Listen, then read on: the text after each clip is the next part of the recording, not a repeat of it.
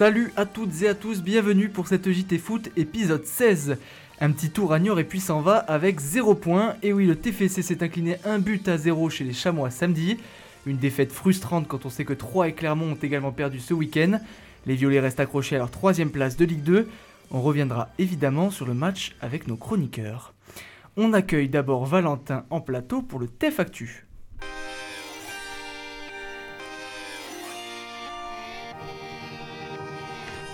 De Garande à Xabi Alonso, le pitchoun Manu Kone qui a signé au Borussia Mönchengladbach devrait avoir la joie d'évoluer sous les ordres de la légende du football espagnol la saison prochaine. C'est Bild qui nous l'apprend. Xabi Alonso devrait être l'entraîneur du Borussia cette saison. L'ancien double vainqueur de la Ligue des Champions dirigeait l'équipe B de la Real Sociedad. Quant à Manu Kone, buteur le week-end passé contre Chambly, il bénéficie depuis plusieurs mois de la confiance de Garande qui lui offre de plus en plus de temps de jeu. Expulsé en toute fin de match pour des mots durs envers l'arbitre, Steven Morera sera fixé sur son sort mercredi. La commission de discipline se réunira afin d'allonger ou non la suspension du défenseur toulousain. Il manquera malgré tout la réception de Nancy le 3 avril. Il a déjà été averti 5 fois cette saison mais n'avait jamais reçu de rouge. Un petit point calendrier maintenant, alors que la trêve internationale débute. Le TFC retrouvera les stades dans deux semaines. Les Toulousains recevront Nancy, équipe en forme du moment le 3 avril à 15h. Ils se déplaceront à Guingamp le 12 avril. Entre les deux, un match des plus importants, le huitième de finale de Coupe de France contre Saumur, le 7 avril à 17h45. Autant dire qu'il y a une place en quart à aller chercher dans une compétition que le TEF n'a jamais remportée. Enfin, un ancien joueur du TFC dans les pages faits divers, c'est ce qui arrive à Lucien Aubé. 160 matchs au club de 2001 à 2007. L'ancien défenseur a été mis en examen pour escroquerie et menace de mort, nous apprend la dépêche du midi. Entre 2015 et 2017, il aurait profité de la crédulité d'un voisin pour lui souturer près de 150 000 euros. Comme quoi, footballeur, ça paye pas. Merci Valentin. On débrief maintenant le match du week-end.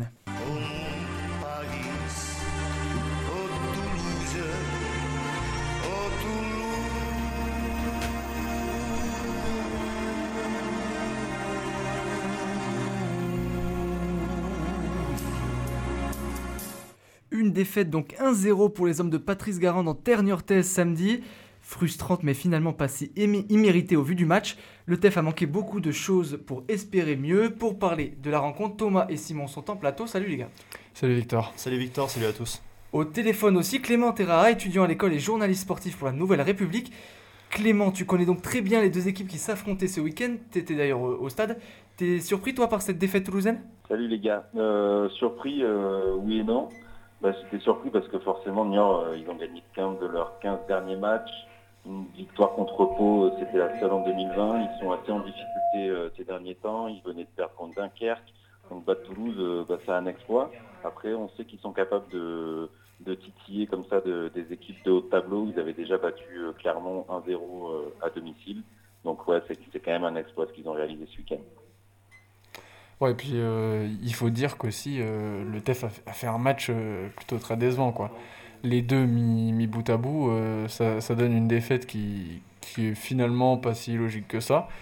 Et voilà, le, le TEF s'est fait prendre par le, le piège Niortais qui, qui était bien tendu. Ils ont vraiment très très bien joué ce, ce match, notamment j'ai trouvé dans, dans l'impact qu'ils ont mis, dans la pression qu'ils ont mis sur le système toulousain.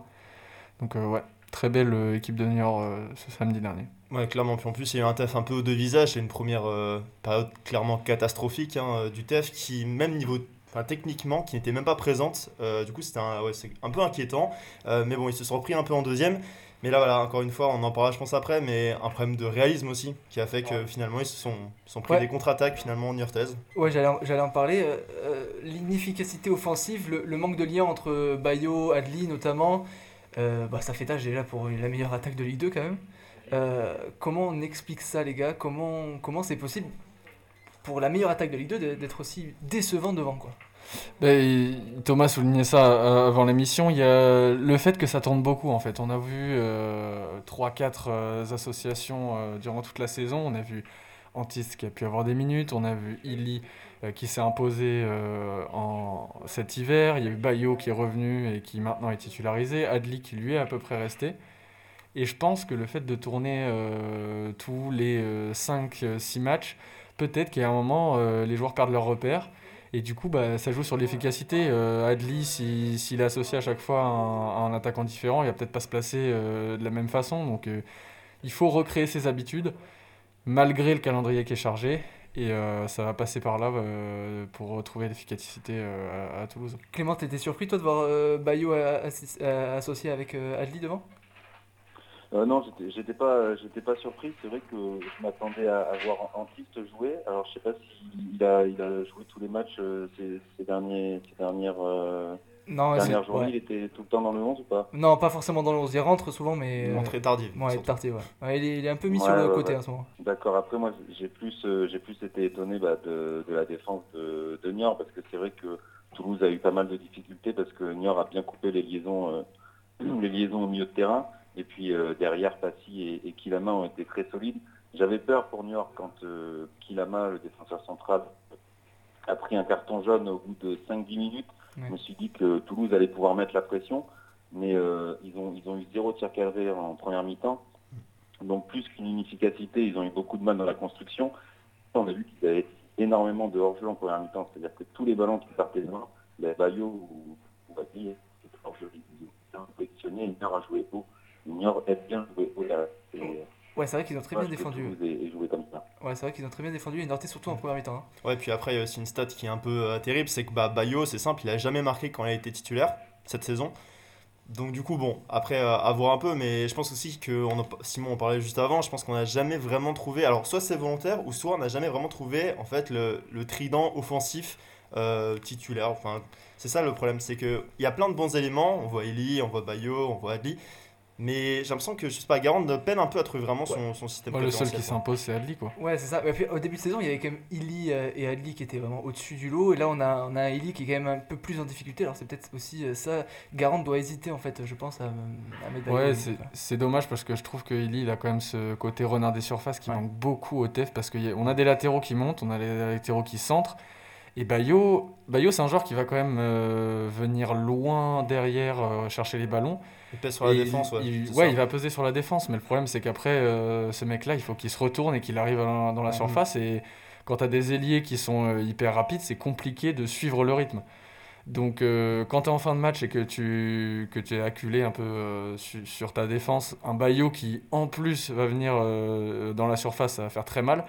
Mais surtout, le long d'un match, un joueur un peu lent comme ça, euh, bah, c'est facile à, gérer. Et on l'a vu, hein, justement, il est, il est rentré, il a eu deux occasions de but. Malheureusement, on ne les a pas concrétisées, mais, c'est assez révélateur, je trouve. Il a fait peur, il a fait peur à tout le monde. Et quand il est rentré, c'est à partir de là qu'il y a eu plus grosse occasion pour venir. Hein. Mm. Euh, le gardien, Michel, s'est montré parce qu'il a fait de super arrêts, mais quand euh, Eli est rentré, tout le monde pensait que la défense de Niort allait craquer. Quoi.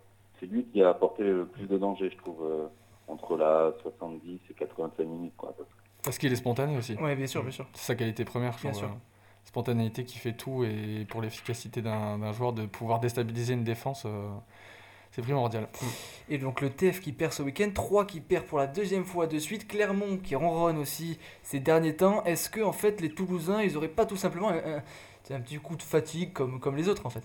Ouais, ça peut arriver. Hein. comme tu l'as dit, on, on, a vu les, les trois premiers qui, qui peinent un peu. Euh, c'est normal dans une saison aussi avec un style de jeu comme euh, Garand veut l'appliquer qui, qui a des coups de mou. Euh, c'est une, stratégie, une tactique qui demande beaucoup d'efforts. Et bon, si, si les violets ont un coup de mou maintenant et qui peuvent euh, se relever dans, sur les prochains matchs pour aller accrocher au moins la montée, voire plus, on sera satisfait. Ouais, coup de mou peut-être, mais moi ce qui me fait un peu peur avec le TEF, c'est que j'ai l'impression que dès qu'ils ont l'occasion vraiment de, de, faire une opération au niveau du classement, bah, ils tremblent en fait. Et, et là, clairement, je sais pas, j'ai un peu peur parce que bon, il reste 8 matchs, donc euh, évidemment, ça peut arriver les coups un peu de moins bien.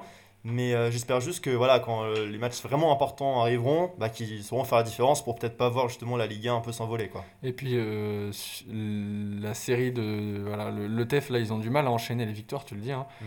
Je crois que depuis, c'est depuis le 30 janvier que le TEF en Ligue 2 n'a pas enchaîné de victoires. là, ça fait victoire, défaite, victoire, défaite. Il y a eu un nul après le, la défaite contre Auxerre, mais très irrégulier. Je suis d'accord, exactement. Et puis, euh, on a senti Garand, de, après le match, en conférence de presse, euh, un peu abattu. On avait l'impression qu'il n'avait pas très bien compris euh, ce qui venait de se passer. Alors parfois, les entraîneurs, ils mettent des choses en place et les joueurs n'arrivent pas à l'appliquer sur le terrain. Et bah, c'est ce qui s'est passé à Niort. Je pense que Patrice Garand était très surpris de voir ses joueurs avec un, avec autant de déchets techniques en première mi-temps. Et bon, il a essayé de les remobiliser en deuxième mi-temps, mais comme on l'a dit, voilà, du manque de réalisme et de l'opportunisme à Niort. Et, le, tour, le tour était joué. Quoi. Toulouse a, Toulouse a, Toulouse a été surpris et Patrice Garande aussi, je pense. Ouais, du niveau de son équipe. Oui, bah maintenant il va falloir trancher. Hein. On, va, on, va, passer tout de suite au top et flop de ce match. Vous allez peut-être euh, être surpris par, euh, par ma saucisse. Allez Clément, on va commencer avec toi. Pour toi, c'était qui le meilleur Toulousain? Le meilleur Toulousain? Ouais, hmm. pas facile. Mais je sais pas si, euh, si on peut vanter la défense de, de Toulouse, mais j'ai trouvé Gabriel Sen, Gabriel Sen plutôt solide avant, de, avant qu'il prenne ce but. Et en tout cas, physiquement, il est, il est très imposant. Hein. Ouais, et toi, Thomas? Moi, j'ai alors, à la grande surprise, j'ai les deux vestes. Parce que ah j'ai été le premier à le critiquer vivement, mais là, il a sauvé notamment, je me rappelle, une occasion de but où il fait un, beau tacle et qui du coup préserve la, la cage être inviolée. pas pour longtemps malheureusement, mais moi je dirais des vestes. On va la garder cette émission. moi, moi euh, comme toujours, euh, des Jagereux au milieu de terrain. Même si euh, c'est vrai, il y, a une très bonne pression de, de New York qui l'a un peu empêché de faire ce qu'il fait d'habitude. C'est quand même un joueur qui, qui, a su débloquer à des moments des situations et je pense que s'il y avait eu un peu plus de, réalisme devant, ça aurait pu être l'homme du match euh, largement. Thomas, toi, le, flop alors, moi, le flop, je pense que je dirais Vanden Bomen. Malheureusement, ce qu'on disait justement, il a été euh, sevré de ballon parce que voilà, Niort a, très bien joué, a vraiment pressé, a coupé les lignes de passe des milieux. Donc, lui, donc, je dis Vanden Bomen, mais ça aurait pu être Spearings. Ils ont été sortis à la 60e, mais c'est parce que vraiment, ils n'ont pas assez posé sur le, sur le jeu. Ouais, Vanden Bomen, il est un peu comme ça, on sait jamais trop. Euh, c'est un peu tout ou rien, ouais, exactement, exactement. Et toi, Simon, le flop? Ben moi, euh, ça va aller euh, avec euh, des Hein, c'est l'homme qui est devant lui, c'est Bayou. On en a parlé euh, longuement juste avant. inefficace, transparent dans le jeu. voilà, il n'a pas été trouvé et les ballons qui lui étaient destinés dans la surface, il n'est pas allé les chercher. Donc, je suis obligé de lui taper dessus aujourd'hui. Eh ben merci les gars. Prochain match du TFC dans deux semaines face à Nancy. Et c'est maintenant l'heure de faire le tour des déclarations choc de la semaine avec le top d'éclat. Brésil ou pas, on bat les couilles. Hein. Ronaldinho, machin chouette. Euh, rien à foutre. Salut Raph, on va parler Ligue 1. Et oui, on débute avec euh, la Ligue 1 où le TEF euh, aimerait être l'année prochaine. L'Olympique lyonnais s'est incliné face au PSG au Groupama Stadium. Le jeune milieu Maxence Cacré regrette le non-match de son équipe, surtout en première mi-temps. Ouais, c'est sûr que c'était une très bonne équipe de Paris. Après, il ne faut pas se cacher derrière ça. On n'a pas fait le match qu'il fallait. Surtout en première mi-temps, on, les a trop laissés, euh, tranquilles. Et en début de seconde, on prend deux buts. C'est pas acceptable. Donc, euh, il va falloir faire beaucoup mieux pour essayer de, chercher les premières places parce que comme ça, ça va être compliqué. On file désormais en Espagne où l'on a assisté à un but incroyable. Le gardien du FC Séville, Yacine Bounou, a permis à son équipe de revenir au score face à Valladolid à la 94 minutes d'un but sur un cafouillage. Un but qui a fait réagir son entraîneur, Roulen Lopetegui. Non, non, je n'ai jamais marqué de but, pas même à l'entraînement. Mais évidemment que c'est un beau but de notre gardien.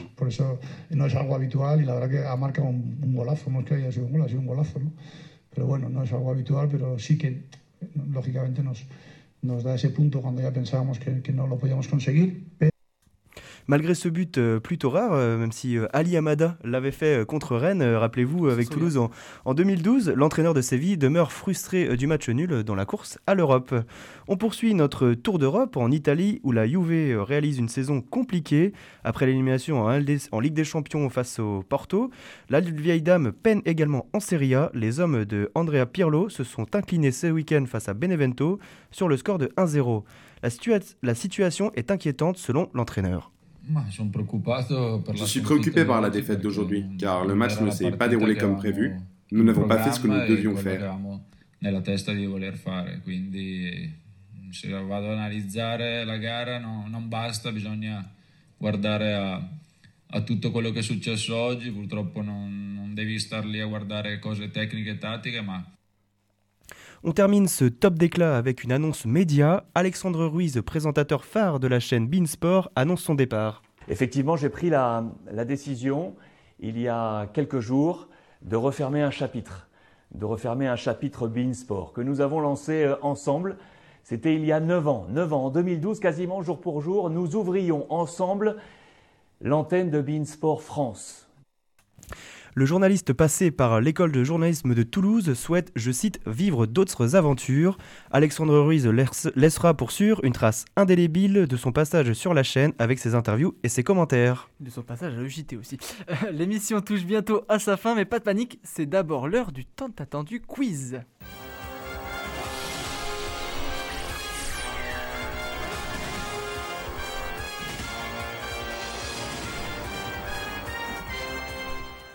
Salut euh, Rémi, pardon. Salut Victor. Petit quiz Ligue 1, petit quiz but, euh, messieurs, on, va en avoir pour tout le monde. Euh, Kylian Mbappé d'abord, qui a marqué son centième but en Ligue 1, une performance assez folle hein, pour un joueur qui, on le rappelle, est âgé de 22 ans seulement. Il rejoint des joueurs comme Zlatan ou Bafé Gomis qui ont également atteint la barre des 100 buts. Mais les gars, sauriez-vous me dire quel est le meilleur buteur de la Ligue 1 depuis le début du 21e siècle avec 141 buts? Nolan Roux Non. Nolan Roux, il a... Edinson Cavani Non.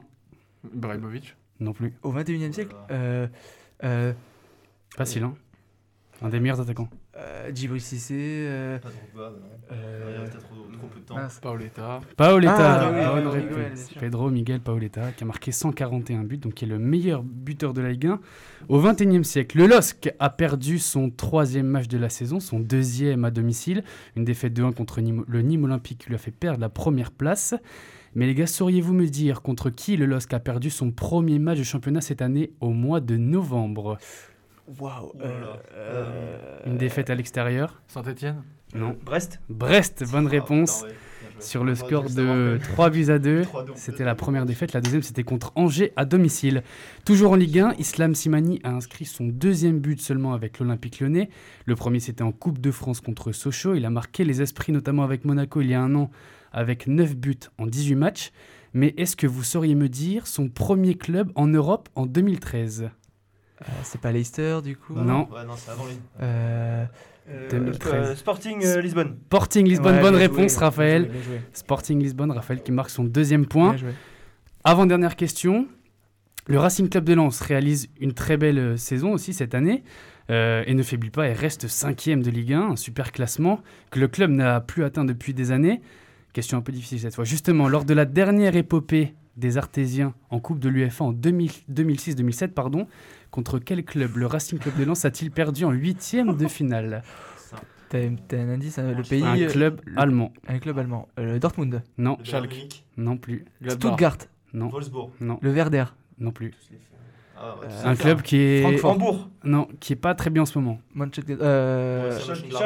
Non, non, qui a, qui a perdu 3-0 Ah, ce week-end. euh, Ah bah oui, je Euh, qui a perdu 3-0 ce week-end Qui est entraîné par- Leverkusen Bonne réponse Eh oui. Leverkusen. En 2006-2007, une défaite euh, 2-1 2-1 au match aller, 3-1 au match retour, si je dis pas de bêtises. Une petite dernière pour le plaisir, les gars. Allez. Allez. Euh, une petite question de culture foot de cette année. Quel est le meilleur buteur de National? Avec Quevilly Rouen. Euh, Young. Bonne Oui, réponse. C'est Raphaël qui gagne. Ça, c'est une largement question- sur ça, ça sent le supporter de Saint-Brieuc hein, qui, est, qui est- qui est encore là en ce moment. Merci. Voilà, c'est tout euh, pour ce quiz. Eh ben, merci Rémi, bah, c'est une victoire écrasante de Raphaël euh, ce coup-ci. C'est la fin de cette EJT Foot épisode 16. Merci encore à nos chroniqueurs et à Jean-Ciane Goubet à la technique.